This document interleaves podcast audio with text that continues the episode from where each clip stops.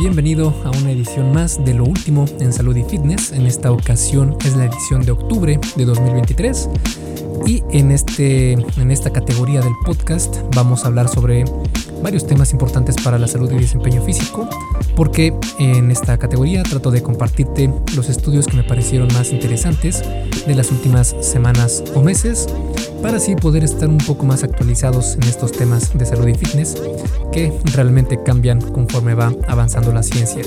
En este episodio vamos a platicar sobre la leucina, también sobre eh, el aporte de proteína tanto de fuentes de guisantes como de mico, micoproteínas, también la relación entre el yogurt y la fatiga, también otra relación entre la actividad física y el sueño y cómo podrían impactar a tu salud cognitiva. Y también vamos a analizar un estudio sobre eh, la comparación entre bebidas sin calorías y el agua y cómo se relacionan o cuál es mejor o si son equivalentes en cuanto a, su, eh, a sus beneficios para perder peso. Vamos a analizar estos estudios, pero antes quiero invitarte una vez más a que te unas a Fase 1 Origen, mi programa en línea para aquellas personas que van comenzando su travesía en esto del fitness para mejorar su salud y físico, pero no saben dónde comenzar. Fase 1 Origen es precisamente eh, o tiene en mente a esta persona, este perfil de alguien que apenas va comenzando, para que sepas cuáles son los mejores pasos a tomar al inicio y cómo hacerlo de una manera sustentable, para que no empieces con todas las ganas del mundo, con toda la motivación y lo termines dejando al cabo de un, par de semanas porque es demasiado extremo lo que estás haciendo. Fase 1 origen lo que quiere hacer es que sea algo muy sustentable, que puedas eh, mantenerlo durante años y años para que así puedas transformar tu físico y no solo eso, sino que puedas mantenerlo durante mucho tiempo. La idea es que crees estos hábitos saludables que te acompañen por el resto de tu vida. Si quieres conocer más sobre estos programas, puedes ir a esculpetucuerpo.com, diagonal fase 1, todo junto, sin espacio y número 1 con número, no con letra. Fase 1. Y bueno, entonces te dejo con el episodio número 216 del arte y ciencia del fitness, el podcast de esculpetucuerpo.com. Yo soy Mike García y te veo en dos segundos.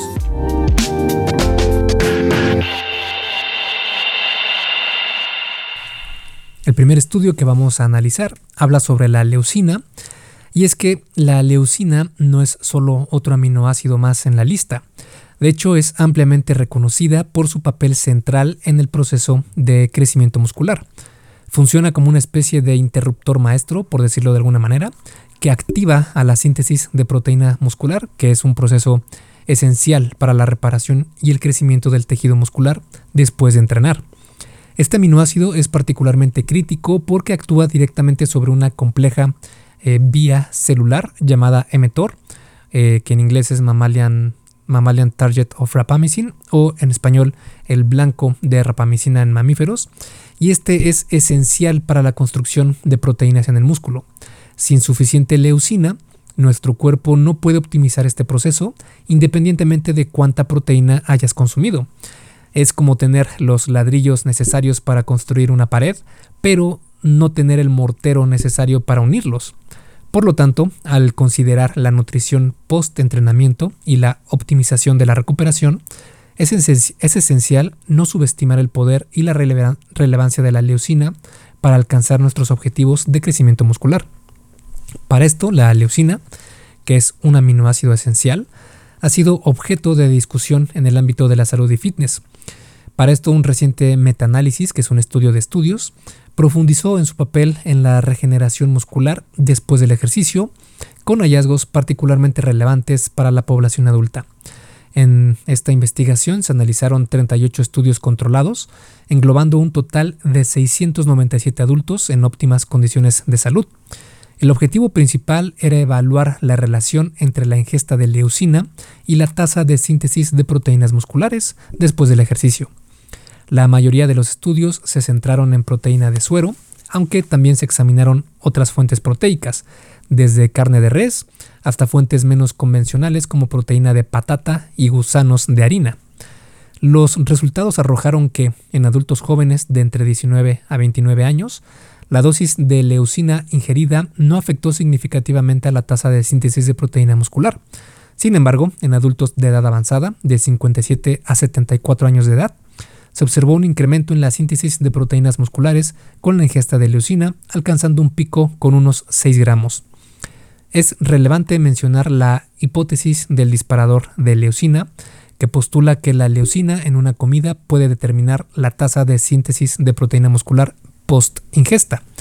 Aunque tradicionalmente se pensaba que con 2 o 3 gramos de leucina era suficiente para maximizar esta síntesis de proteína muscular, este estudio sugiere que esto podría ser válido solo cuando se consume proteínas aisladas. Por lo tanto, para los profesionales de la salud y aquellos enfocados en la recuperación muscular, especialmente en poblaciones de mayor edad, es esencial considerar la leucina en la dieta. Estos descubrimientos sugieren que su papel es más relevante de lo que se creía anteriormente, especialmente en el contexto de las proteínas aisladas. Este es un campo que sin duda merece mayor atención y sigue en constante desarrollo y definitivamente en estudios futuros podríamos poder ir eh, aprendiendo más sobre esta importancia de la leucina en la dieta.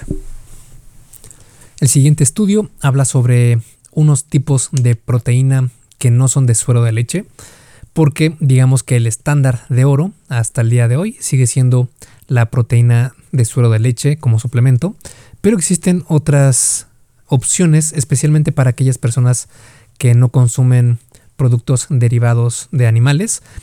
Y unas de estas opciones son la proteína de guisante y las micoproteínas. Si has estado en esto del fitness, es posible que hayas escuchado precisamente hablar de este tipo de proteínas, aunque es más probable que hayas escuchado de las proteínas de guisante y no tanto sobre las micoproteínas. Pero alguna vez te has preguntado cuál de estas es realmente efectiva para construir músculo para eso, este estudio reciente ha arrojado luz sobre este tema y te voy a contar qué es lo que descubrieron. Se llevó a cabo un ensayo con 33 jóvenes deportistas con una edad promedio de 21 años. Todos eran personas que ya tenían experiencia en entrenamiento de resistencia y que estaban en buen estado de salud. La idea era entender el impacto de la ingesta de estas proteínas en la síntesis de proteína muscular después de hacer ejercicio. Así que después de que estos participantes hicieran ejercicio de resistencia, se les dio a consumir 25 gramos de proteína de guisante, micoproteína o una mezcla de ambas. Que obviamente la micoproteína hablamos de la proteína que viene de, las, eh, de los hongos, de las setas. Después de hacer ejercicio y consumir la proteína, se tomaron muestras de sangre y del músculo del vasto lateral que es el músculo que está en tu muslo, en el cuádriceps, es decir, en la parte frontal de tu muslo, y en la parte más externa de tu, de tu músculo del cuádriceps. Esto lo hicieron para analizar los cambios. Lo interesante aquí es que aunque la ingesta de proteínas aumentó los niveles de insulina y aminoácidos en la sangre, no hubo grandes diferencias entre los tres grupos. La única excepción fue el aminoácido metionina, que es esencial para nuestro cuerpo. Los niveles de metionina eran más altos después de consumir micoproteína en comparación con la proteína de guisante o la mezcla de ambas. Lo que resalta este estudio es una idea de que, o mejor dicho, es una idea que ha rondado por un tiempo, que se creía que la proteína de guisante es menos eficaz que la micoproteína para construir músculo porque tiene menos metionina. Pero lo que nos dice este estudio es que al menos con 25 gramos de proteína, ya sea de guisante o de micoproteína, parecen ser suficientes para estimular la síntesis de proteína muscular. Esto sugiere que, a pesar de su menor contenido de metionina, la proteína de guisante puede ser tan efectiva como la micoproteína si consumes la cantidad adecuada. Para todavía hacer más robusto este argumento, es fundamental saber que cada proteína tiene su particularidad. La micoproteína es rica en todos los aminoácidos esenciales, mientras que la de guisante tiene un contenido más bajo en algunos, como precisamente la metionina. Pero este estudio muestra que si ajustas la cantidad que consumes, puedes obtener los beneficios deseados para tu musculatura. Así que ya sabes, tanto si eres del team guisante como del team micoproteína, si es que no consumes la de suero de leche, ambas pueden ser buenas opciones para tu rutina de entrenamiento. Hey, rápidamente, antes de seguir con el episodio, ¿me harías un favor? Si te está gustando lo que estás escuchando en este podcast, puedes compartirlo en tus redes sociales. Basta con que tomes una captura de pantalla o te tomes una foto y compartas la publicación en Facebook, Instagram o en cualquier otra red social mencionando el podcast El Arte y Ciencia del Fitness. Porque simplemente con que hagas esto, que realmente no te lleva más de un minuto, me ayudas un montón a que Esculpe tu cuerpo crezca y podamos cambiarle la vida a muchas más personas. Y si haces esto, no olvides etiquetarme en la publicación para que pueda agradecerte personalmente. En Facebook estoy como blog Esculpe tu cuerpo y en Instagram como Esculpe tu cuerpo. Vale, sigamos entonces donde nos quedamos en el episodio. El siguiente estudio habla sobre el yogurt y la fatiga. Y es que si practicas deporte, probablemente ya sabes lo desgastante que puede ser, tanto física como mentalmente. Pero ¿sabías que algo tan sencillo como el yogurt podría ayudarte con la fatiga? Al menos eso es lo que sugiere un estudio de, reciente eh, realización con atletas de taekwondo. Déjame contarte más al respecto. Este estudio se llevó a cabo con 51 atletas femeninas de taekwondo todas provenientes de China. Todas ellas tenían un promedio de edad de 22 años y durante 8 semanas las participantes fueron divididas en dos grupos. Uno consumió diariamente 250 mililitros de yogurt probiótico, mientras que el otro grupo no recibió ningún suplemento. Y para darle aún más eh, sabor al asunto, todas estaban compitiendo en los 31 Juegos Mundiales Universitarios de Taekwondo durante el estudio, es decir, estaban prácticamente en uno de sus mejores momentos en cuanto a desempeño físico se refiere. Ahora, ¿qué tenía de especial este yogurt? Pues contenía una subespecie de Bifidobacterium animalis. Eh, esta era la cepa eh, Lactis BB12, que era un probiótico conocido. A lo largo de las ocho semanas se midió la fatiga mental de las atletas usando el cuestionario de burnout de atletas el cual consideraba aspectos como el agotamiento emocional y físico, la sensación de no lograr nada y la devaluación del deporte. Y lo que encontraron fue que aquellas eh, atletas que consumieron el yogurt probiótico reportaron sentirse menos agotadas y con una mejor percepción hacia el deporte al final de las ocho semanas.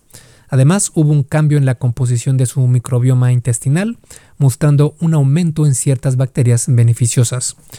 Pero como todo estudio, hay que tomar estos resultados con algo de cautela, porque no se usó un grupo placebo, que esto es muy importante, y las atletas también sabían si estaban tomando o no el yogurt, lo que podría haber influenciado sus respuestas. Es decir, el hecho de que eh, tuvieran que tomar este yogurt, consumirlo, pues era obvio que no iba a haber un grupo, lo que se conoce como un grupo ciego, que no sabía qué es lo que se estaba eh, intentando medir, sino que sabían plenamente quiénes estaban consumiendo el yogurt y quiénes no.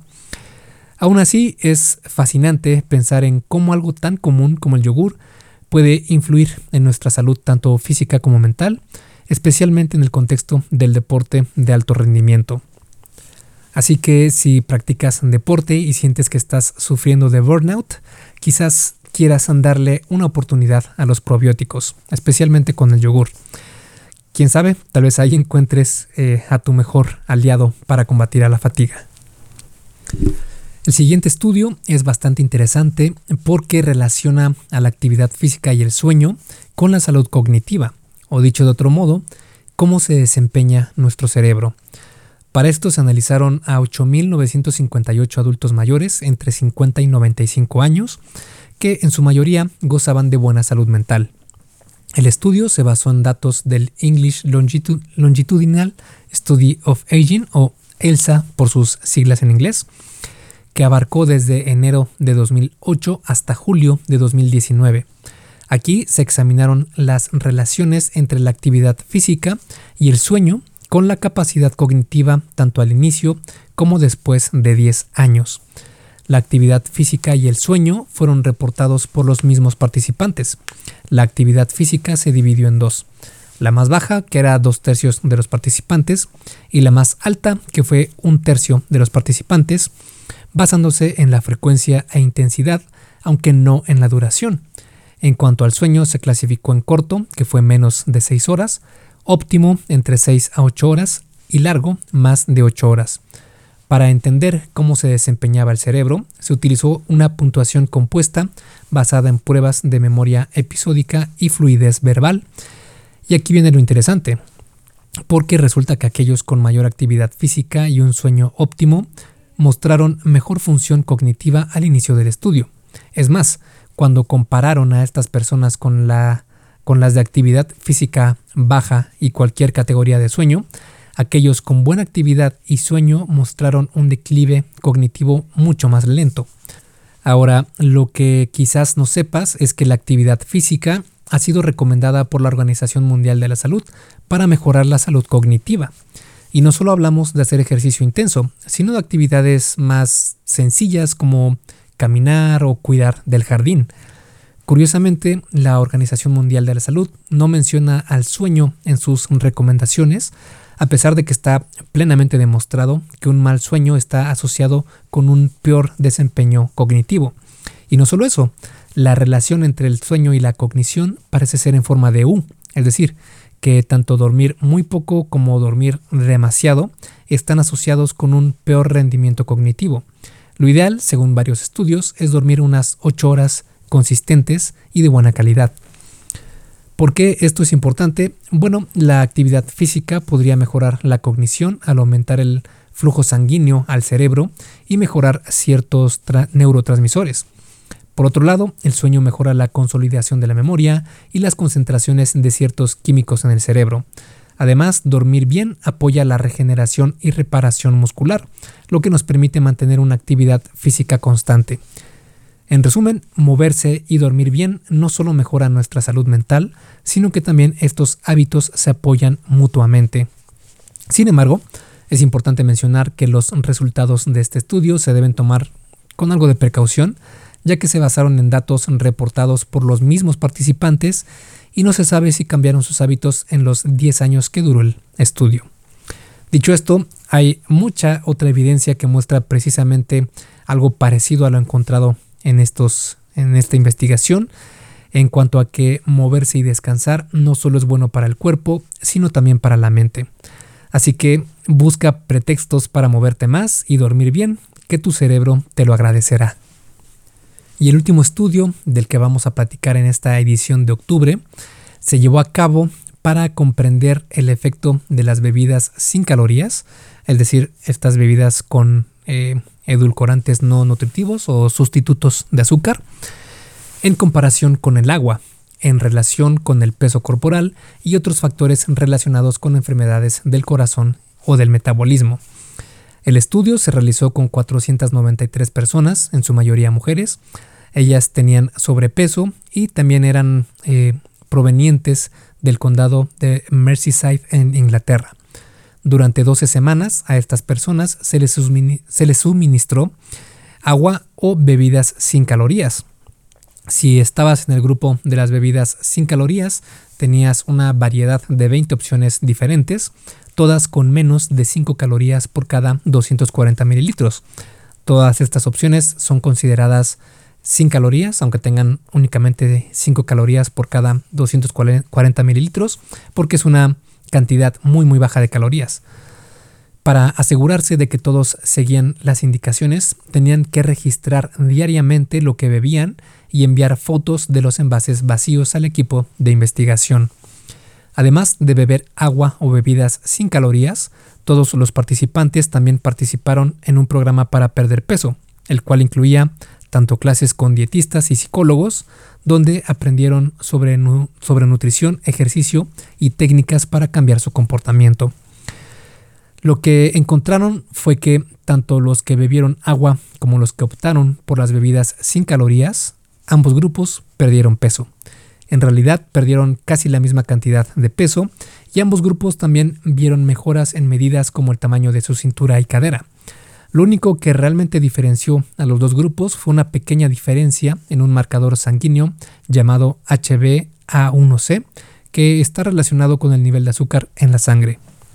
Pero ¿Por qué tanta curiosidad sobre estas bebidas sin calorías? Pues esto es debido a que se sabe que las bebidas regulares con azúcar aumentan mucho el riesgo de enfermedades como diabetes o problemas cardíacos. Entonces la idea es que si reemplazas esas bebidas azucaradas por opciones sin calorías, puedes reducir el riesgo de estas enfermedades. Sin embargo, algunos estudios han mostrado que las personas que beben más bebidas sin calorías también tienen más probabilidades de tener sobrepeso o problemas cardíacos. Pero esto no significa que las bebidas sin calorías sean la causa. Es posible que las personas que ya tienen problemas de salud opten por bebidas sin calorías para intentar mejorar esta situación. En resumen, este estudio sugiere que si estás tratando de perder peso o mejorar tu salud, tanto el agua como las bebidas sin calorías pueden ser grandes opciones para ayudarte a lograr perder ese peso extra. Y bueno, estos han sido los estudios que quise incluir en esta edición de octubre de 2023. Espero que te hayan parecido interesantes y nos vemos la próxima semana con otro episodio del podcast. Esculpe tu vida, comienza con tu cuerpo. hasta aquí el episodio del podcast de hoy. ¿Te gustó? Si es así, déjame una calificación y tu opinión en Apple Podcast o en la plataforma que me escuches. Es muy sencillo y no te lleva mucho tiempo. Con esto me ayudas a que el podcast suba en el posicionamiento y así podamos llegar a más personas. Si tienes alguna duda o sugerencia, puedes mandarme un email a contacto arroba. Veo absolutamente todo lo que me llega al mail y respondo personalmente a todos. Puedo tardarme un poco por la cantidad de mensajes que recibo al día, pero ten por seguro que sí te responderé. Gracias por escuchar el podcast de la Articiencia del Fitness y espero haberte ayudado a aclarar algunas de tus dudas.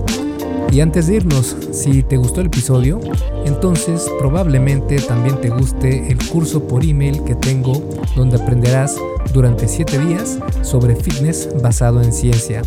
Puedes suscribirte totalmente gratis en esculpetucuerpo.com diagonal curso gratis. Todo junto y sin espacio. Curso gratis.